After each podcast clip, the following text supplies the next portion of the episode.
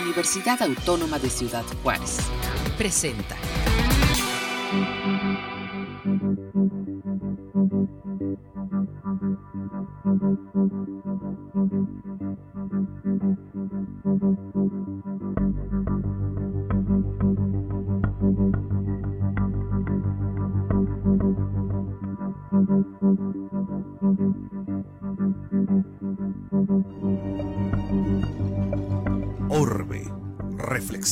Nuestro entorno. Un programa de la Universidad Autónoma de Ciudad Juárez. Amigos, ¿cómo están? Bienvenidos. Qué bueno que nos acompañan en este espacio de Orbe, reflexiones de nuestro entorno, un espacio donde pues eh, hablamos sobre los temas de sustentabilidad ambiental y bueno, pues es una oportunidad para que ustedes se queden con nosotros porque el día de hoy pues eh, en nombre del doctor Adrián Vázquez, la doctora Edith Flores, el doctor Elipus, estamos hoy eh, acompañándoles en este espacio y bueno, pues ellos tienen una asignación especial. Aquí los, los tendremos la próxima semana. Y por otro lado, bueno, pues ah, hoy vamos a hablar sobre, ¿es posible eh, el autoabasto de comida?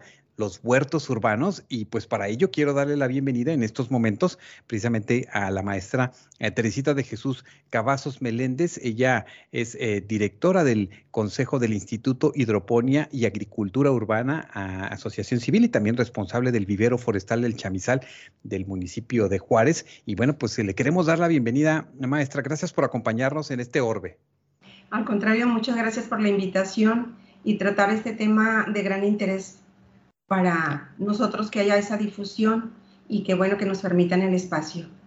Así es, la, ah, precisamente la maestra eh, eh, Teresita de Jesús, ella es eh, ingeniero agrónomo por la, por la Escuela Hermanos Escobar, que se encontraba aquí en Ciudad Juárez y también tiene una, maestría en manejo del agua y suelo y eso es importante conocerlo para pues ver de qué manera nos va a abordar este tema encontramos, eh, eh, maestra, que pues eh, siempre el tema del abastecimiento de alimentos, bueno, se coloca en las agendas de los países de manera global inclusive, y este, ¿cómo lo, lo, plantea usted en ese sentido y hacia dónde vamos antes de hablar precisamente de estas técnicas, de estas formas que actualmente se tienen en relación a los huertos urbanos?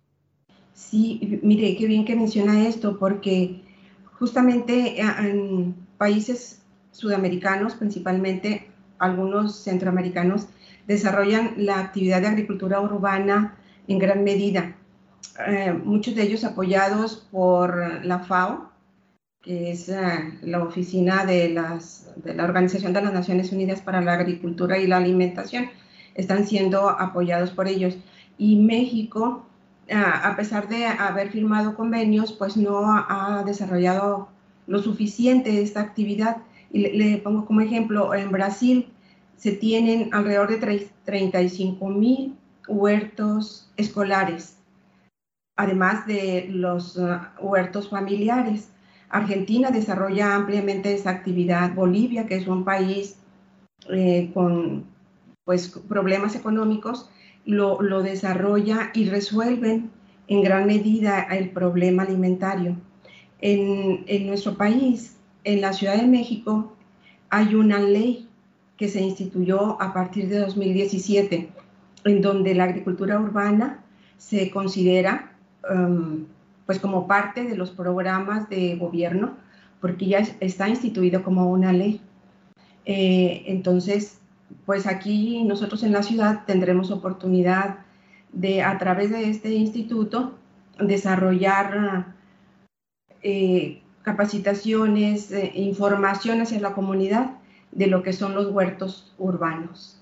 Correcto, y bueno, pues eh, los huertos urbanos pues no requieren de jardines ni de grandes extensiones de tierra, este, se pueden ubicar en las azoteas, en los balcones y cultivar pues n número de, hortalizas e inclusive frutas. Háblenos primero, eh, precisamente en ese sentido, maestra Teresita, sobre cómo entendemos, cuándo surge este tema, este término de, de huertos urbanos o agricultura urbana pues surge a partir de, em, de las necesidades de los, de los países, de los pueblos, por generar alimentos por diversas causas. Una de ellas pues son los problemas ambientales, las guerras, que, hay la necesidad de producir alimentos de manera local. Eh, pero en la actualidad podemos comentar que en el mundo el pronóstico de la FAO es de que para el 2030, que ya estamos muy cerca de, de este año, aproximadamente el 66% de la población estaremos en las ciudades. Sin embargo, por diversas razones y, problemática, nuestro país ya rebasó esa expectativa y ahorita ya estamos en el 79%. Casi el 80% de la población del país estamos en las ciudades y solo ese 20% en el medio rural y ellos son los responsables de acercar el alimento o de producir el alimento para los que estamos en las ciudades. Con una gran problemática en el sector rural, pues por, principalmente ahora por el cambio climático, los em, efectos tan severos que se están teniendo de inundaciones, todo esto se refleja en la producción, en la caída de esa producción y en el costo de, de ellos al adquirir la población esos, esos productos. Entonces lo que queremos es eh, mostrarle a la gente que es muy fácil, solo falta información para producir huertos en nuestros hogares. Y pues eh, hablemos de la frontera y hablemos de nuestra ciudad, porque estamos en un espacio desértico donde pareciera que este, eh, pues la vida en ese sentido pues es muy complicada, pero entiendo que tenemos pues un suelo específico, una, clima, un clima en esta, en esta región.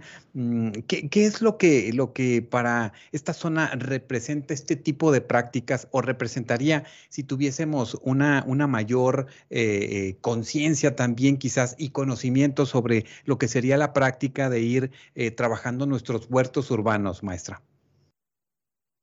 Primero, la limitante de los espacios, ¿verdad? Por eso se llama agricultura urbana. Producir en las ciudades. Y las ciudades, pues eh, los espacios son reducidos. Y, en algunos uh, lugares como nuestra ciudad, diversos uh, eh, sectores, pues aún más. Sin embargo, la, pregunta que les hacemos cuando uh, comentamos este tema o damos, iniciamos una capacitación, decimos, ¿qué tienen ustedes en las paredes de sus patios. ¿Verdad? No estamos hablando del frente, sino en las paredes de su patio. Entonces, regularmente no tenemos nada. Si acaso, pues allí algo que, que utilicemos una parte para, como bodega, etcétera. Pero tenemos una gran posibilidad de producir en esos espacios. A eso le llamamos agricultura vertical y hay varias formas de hacerlo. Eh, todas muy económicas.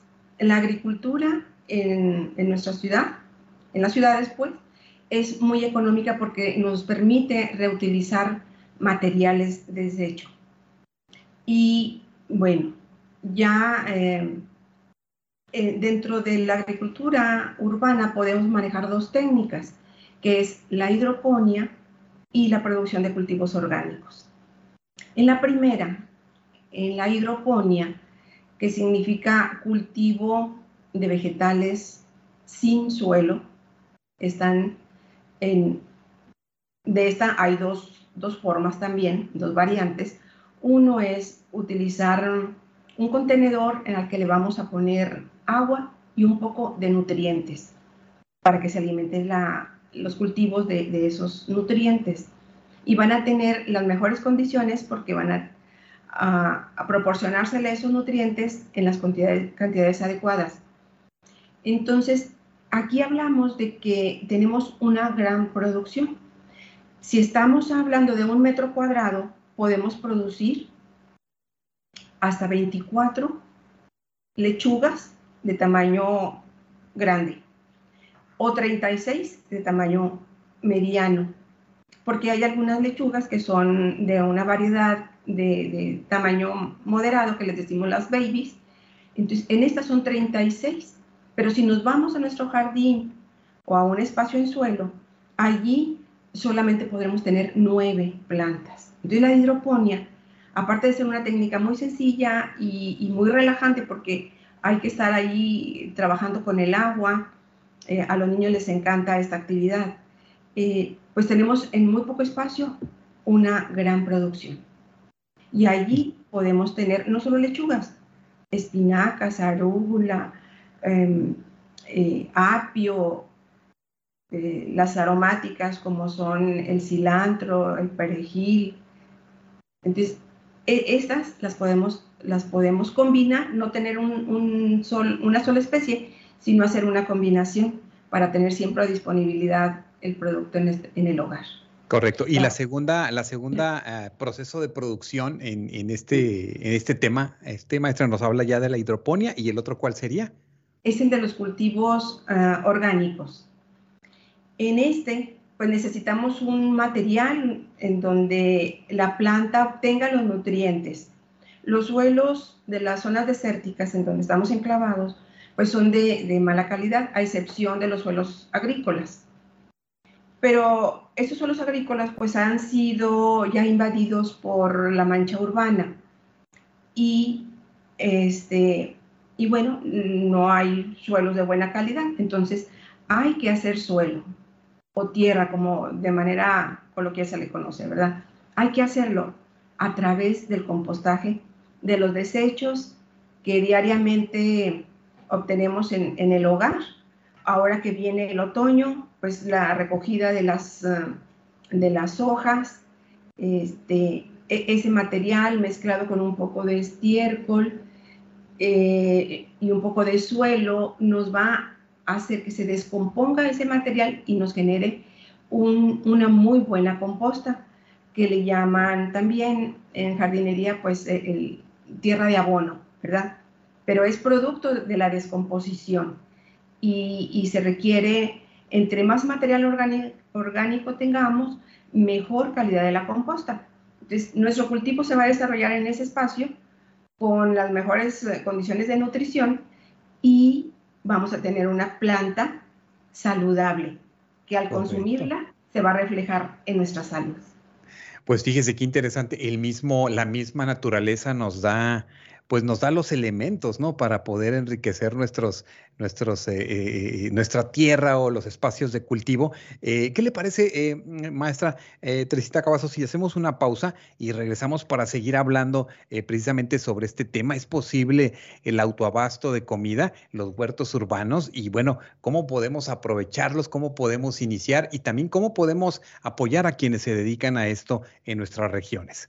Amigos, estamos en Orbe, Reflexiones para nuestro entorno, en este espacio de UACJ Radio. Regresamos en un momento. Último llamado. Información que despierta conciencias. ¿Qué son los huertos urbanos? Los huertos urbanos son espacios al aire libre o de interior destinados al cultivo de verduras, hortalizas, frutas, legumbres, plantas aromáticas o hierbas medicinales a escala doméstica. La Organización de las Naciones Unidas para la Alimentación y la Agricultura asegura que los huertos urbanos pueden ser mucho más ecológicos y eficientes que los tradicionales, llegando a producir hasta 20 kilogramos anuales de alimentos por metro cuadrado. La agricultura urbana está cambiando el paisaje de las ciudades con miles de pequeñas huertas urbanas para autoconsumo. Este movimiento sostenible ocupa 800 millones de personas en el mundo y facilita el ahorro en la compra de alimentos a los ciudadanos con menos ingresos. Orbe, reflexiones de nuestro entorno. Orden y caos, recomendaciones sobre temas de sustentabilidad ambiental. Beneficios de los huertos urbanos. La Organización de las Naciones Unidas para la Alimentación y la Agricultura destaca estas ventajas que aportan los huertos urbanos. Se obtiene mayor rendimiento de la tierra. Las plantaciones domésticas pueden producir 15 veces más que una rural. Son idóneos para cultivar hortalizas porque tardan muy pocas semanas en crecer. Son más justos y sostenibles al reducir el número de intermediarios y favorecer el ahorro de transporte, envasado y almacenado. Generan empleo aumentan la calidad alimentaria y medioambiental y favorecen a las ciudades frente al cambio climático. Orbe, reflexiones de nuestro entorno. Continuamos.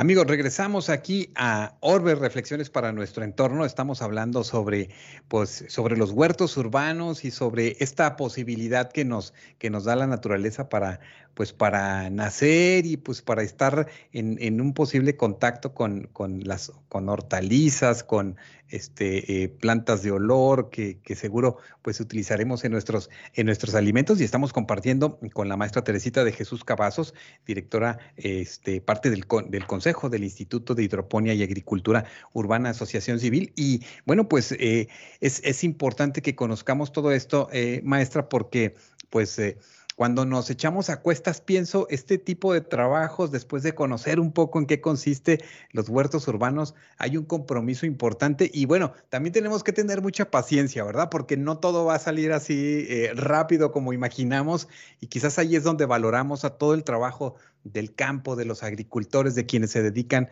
pues a este trabajo tan, tan arduo. Sí, porque mire, eh, la, eh, la mayoría de la población desconoce, ¿verdad? Que requiere un tiempo desde que tenemos la semilla, la colocamos en, un espacio determinado y la vemos cómo va desarrollándose. Pero comentarle, por ejemplo, que en el caso del rábano se requieren cuatro semanas para que a partir de la siembra obtener ya la cosecha. Pero la zanahoria requiere dos meses y medio. El tomate la planta de tomate para iniciar la, cosecha necesitamos tres meses y medio a partir de que, de que empieza a dar los primeros frutos y durante otros tres nos está produciendo. Pero en nuestra ciudad tenemos la, la posibilidad de producir las hortalizas, una gran diversidad, y se separan en dos grupos, los que se cultivan en primavera y, parte del verano, y las que inician en otoño, como ahorita este, ya es tiempo de, iniciar siembras de, de, otoño y que abarcan también el invierno. Entonces, en el primero, en la época de primavera, tenemos hasta 17 cultivos y en el otoño 11 cultivos. De tal manera que nuestro huerto siempre nos puede estar dando alimentos para la familia. Pues miren, ahí está, y igual ya están los rábanos y alguien ya hizo el pozole, ¿no, no maestra? Y este ya nada más los cortamos, los lavamos y, listos. Sí, mire, eh, fue muy emocionante trabajar con un grupo de niños a los que eh, pues sembraron, ellos estuvieron regando, pero solo veían las hojitas, eh, no sabían qué era lo que iban a cosechar. Al momento de cosechar, los fue una sorpresa increíble. Fue, fue tan, tan bonito ver a los niños sus caras de asombro de que de la tierra saliera lo que ellos finalmente se iban a comer en un pozole porque se les preparó justamente ese alimento. Pero, eh, o sea, sobre todo los niños, pues no tienes en ese, ese contacto con, con la naturaleza tan de cerca y no saben de dónde vienen los alimentos. Eh, algunas personas comentan que pues van a, los centros comerciales y, los niños creen que de allí viene, ¿verdad? Que es el origen. Y no, pues es, es la naturaleza, es la tierra, el agua, el, la, el clima, la temperatura, todo es un, es, conjugan muchos factores y que cuando alguno de ellos está en desequilibrio, pues vamos a tener como consecuencia un, problema de baja producción o nula, ¿verdad? Correcto. Eh, por ejemplo, hoy que en estas temporadas que estuvo eh, pues eh, lloviendo en la ciudad, yo creo muchos que están pues trabajando sus huertos urbanos les, les gusta mucho porque pueden recabar esta, esta agua este, de lluvia y tenerla para, para futuros riegos, ¿no? Esto, esto es importante. Háblenos un poco sobre esos beneficios. Sí, y, sabe que las personas ah, tienen la idea, porque bueno, no la idea, lo ven en sus cultivos, en sus plantas, eh, ya sea ornamentales, árboles frutales o de ornato, eh, ellos, después de las lluvias, se ve una, una mejora en la planta. Y eso se debe a que en el ambiente hay nitrógeno. En el ambiente tenemos carbono, hidrógeno, oxígeno y nitrógeno, que es un, un, mineral muy necesario para el crecimiento de, las, uh, de los cultivos. Entonces ese nitrógeno con la lluvia baja, lo baja hasta hacerlo disponible para la planta y entonces es como una fertilización y lo es efectivamente. Entonces por eso se ve reflejado en el mejor desarrollo de, de sus plantas. Pero es importante, ahorita que habla de cosecha de agua de lluvia, se le conoce con ese término, es increíble que en nuestra ciudad, en nuestra zona, que tenemos problemas por la escasez de lluvia y cuando se presentan son muy puntuales y, torrenciales y se nos va, se nos pierde el agua. Eh, no hagamos esa captura de, de la misma y en zonas como la Ciudad de México o el centro del país realicen esta actividad, siendo que ellos tienen esa, esa lluvia con más frecuencia y sin embargo realizan esa actividad. Y nosotros carentes de este, de, del agua, pues la dejamos correr. Entonces es. muy importante hacer esa, esa colecta, esa colecta que les digo a, a la vez servirá como una fertilización para las plantas.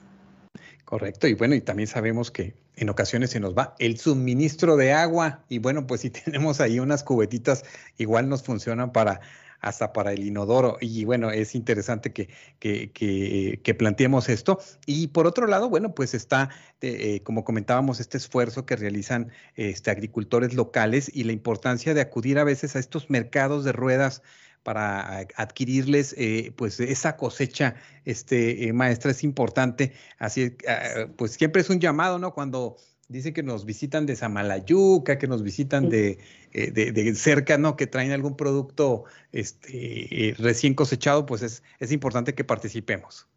Sí, es que es la tendencia dentro de la agricultura urbana, es la producción local, porque em, además de ayudar al productor en esta actividad, ¿verdad? De que hay una compra directa, no hay intermediarios, que muchas de las veces ellos obtienen mejores ganancias que el mismo productor que ha estado allí por, por, meses. Como les digo, las plantas necesitan meses para obtener su producto que posteriormente nosotros consumiremos. Eh, ellos este, podrán, tendrán la oportunidad de, vender a mejor precio. Pero no solo eso, cómo nos impacta en el medio ambiente, a todos. Esto se refleja en todos. Porque la mayoría de las, frutas y vegetales pues vienen del centro del país, de la Ciudad de México, de Guadalajara, eh, de los uh, centros de abasto de esas ciudades. Y cuando llegan acá nosotros, pues han, han viajado por muchos kilómetros, han consumido bastante combustible y eso se refleja en la huella de carbono, en la contaminación necesaria, dijéramos, ¿verdad? Si no hacemos una agricultura local, eh, pero finalmente hay, una, hay un eh, impacto sobre el medio ambiente en esto. Entonces, si, el, si aquí se lograra eh, que muchas personas interesadas en producir ya se, en un punto se concentren, así como lo hacen los productores de Samalayuca, de Samalayuca o agregarnos a ellos, este, pues sería mucho mejor y a todos nos beneficiaría, porque el producto está fresco, no tiene semanas o más tiempo en bodegas, no ha sido madurado con productos que, que llevan a esa maduración, porque eh, eh, aquí consumimos productos que no son de temporada. Eso se debe a que se les aplican productos para, para generar esa maduración. si lo hacemos localmente, están frescos. Eh, fíjese, tuvimos la experiencia. Hubo mucha producción de tomate en un huerto y se guardaron los tomates en, el refrigerador, algunos, otros se procesaron, porque también les enseñamos a, a, a conservarlos a través de procesos para la elaboración de, de conservas como mermeladas, eh, este, deshidratados, encurtidos, pero esos tomates estaban frescos y estuvieron en el refrigerador por un mes y no perdieron la turgencia. Y si nosotros eh, vamos al centro comercial, adquirimos, eh, hacemos la, la, compra de los productos, es una semana o dos cuando mucho, cuando tenemos que, si no los consumimos, echarlos a la basura, ¿verdad? Entonces, localmente esos productos, e, es, e, ese fruto eh, estará, tendrá un periodo de anaquel, le llamamos, vida de anaquel más prolongado, porque está recién cortado.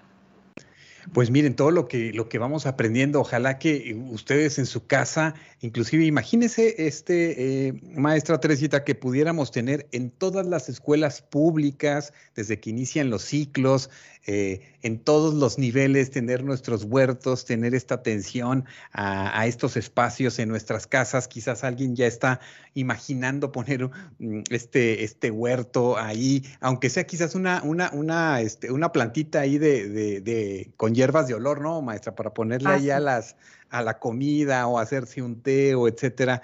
Entonces sería muy interesante. En el caso de ustedes, como, como este Instituto de Hidroponía y Agricultura, ustedes dan talleres eh, regularmente. La gente, ¿cómo puede irse preparando? ¿Cómo nos podemos ir preparando para quizás entrarle a esta práctica que seguro nos traerá muchos beneficios? Sí. Bueno, ahorita sí se imparten talleres, eh, eh, los compartimos de manera virtual la teoría y de manera práctica eh, la otra parte dentro de un invernadero. Un invernadero que se tiene en una colonia, la campestre Virreyes, colonia que está a espaldas del aeropuerto. Ahí se está trabajando con esta comunidad de, la colonia, principalmente adultos mayores, pero ahí también eh, hemos impartido talleres ya en la práctica y ahí, ahí tenemos esa posibilidad en, lo que nos establecemos en, un espacio que, próximamente eh, estaremos ya como instituto para ofrecer a la comunidad pues toda esta información. Y es, nosotros decimos, es muy sencillo producir, solo falta información, información de fechas, de tiempos, de control de plagas. Eh, eh, por ejemplo, control de plagas, no, no utilizamos pesticidas, que dañen a, nuestro medio ambiente y a nosotros mismos.